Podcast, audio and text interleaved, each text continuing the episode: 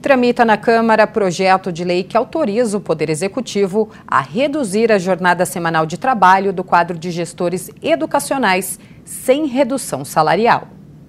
É, e quem vai falar sobre esse projeto de lei que envolve gestores educacionais é o vereador Celso Janazzi, do PSOL, para explicar um pouquinho mais, né, para todo mundo que está nos acompanhando, como é que ele deve funcionar.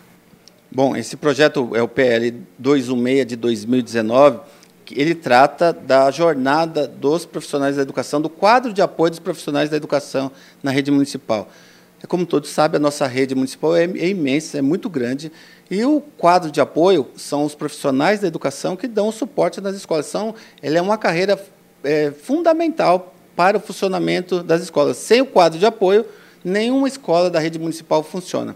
E eles têm diversos problemas, eles são invisibilizados, na sua, na, a carreira é invisibilizada, nós temos problemas de é, formação, de evolução e de jornada. Esse projeto, especificamente, ele trata da jornada é, do quadro de apoio. E ele pretende a gente reduzir a jornada do quadro de apoio, é o J30, para 30 horas semanais, sem a redução de salário, obviamente, para que esses trabalhadores, para que esses profissionais da educação eles possam ter condições, porque muitos deles adoecem, a, a jornada é extenuante, eles que cuidam do pátio, eles que cuidam da parte administrativa da escola, que cuidam, orientam as, as salas quando o professor tem que sair, o professor não chegou. Então, eles vivem uma jornada extenuante, com baixos salários, né, como todo, com esses problemas que eu já relatei.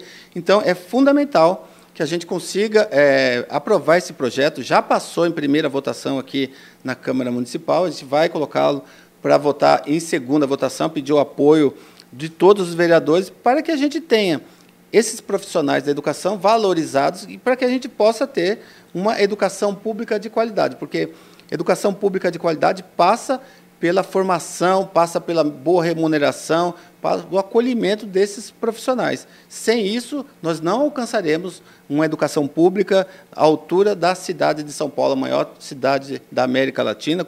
Temos orçamento para fazer isso.